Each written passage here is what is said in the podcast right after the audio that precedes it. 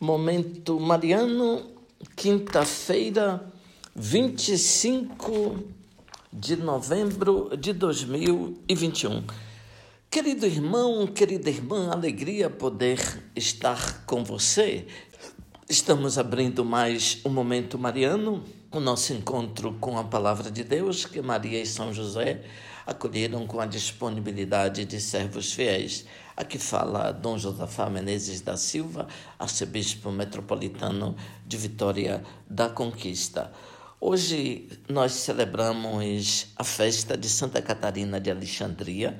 Santa Catarina nasceu em Alexandria, principal cidade do Egito Antigo. Descrita como uma jovem de 18 anos, cristã, de rara beleza, era filha do rei Costus de Alexandria, onde vivia no Egito. Muito culta, dispunha de vastos conhecimentos teológicos e humanísticos.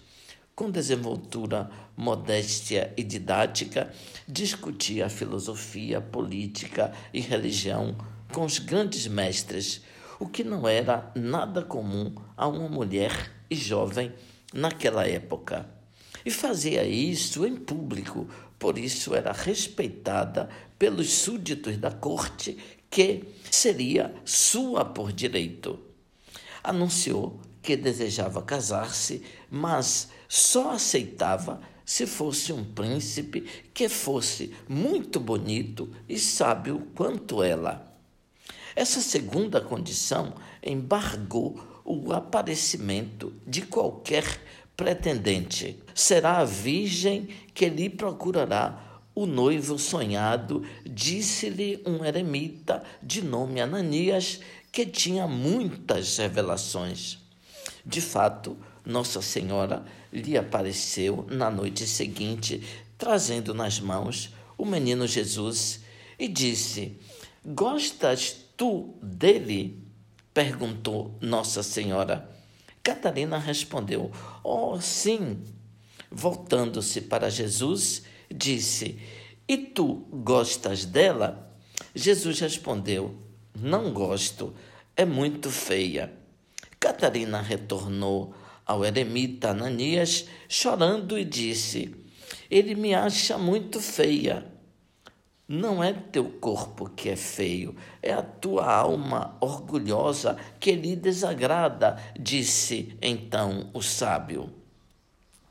Ananias começou a instruí-la nas verdades da fé e Catarina recebeu o batismo e se tornou muito humilde. Depois disso, Nossa Senhora a encontrou e trouxe dois anéis colocando-os no seu dedo, esse ficou conhecido então como o matrimônio de Santa Catarina. Entretanto, esses eram tempos duros do imperador romano Maximino, terrível perseguidor e exterminador de cristãos. Segundo os relatos, a história do martírio da bela cristã teve início com a sua recusa ao trono de imperatriz. Maximino apaixonou-se por ela e precisava tirá-la da liderança que exercia na expansão do cristianismo. Tentou, oferecendo-lhe poder e riquezas materiais. Estava disposto a se divorciar para casar-se com ela, contanto que passasse a adorar os deuses egípcios. Catarina recusou enfaticamente e então o rei mandou torturá-la com rodas equipadas com lâminas cortantes e ferros pontiagudos. Com os olhos elevados ao céu, Catarina rezou e fez o sinal da cruz. Então ocorreu o prodígio.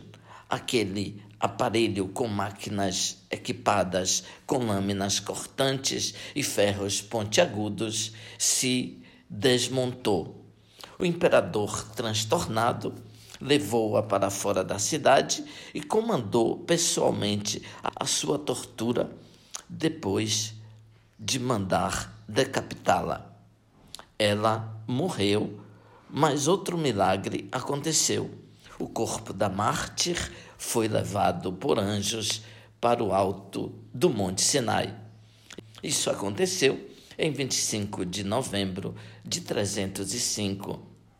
Santa Catarina de Alexandria, por seu grande saber, é padroeira dos estudantes, filósofos e juristas. É a padroeira do estado de Santa Catarina.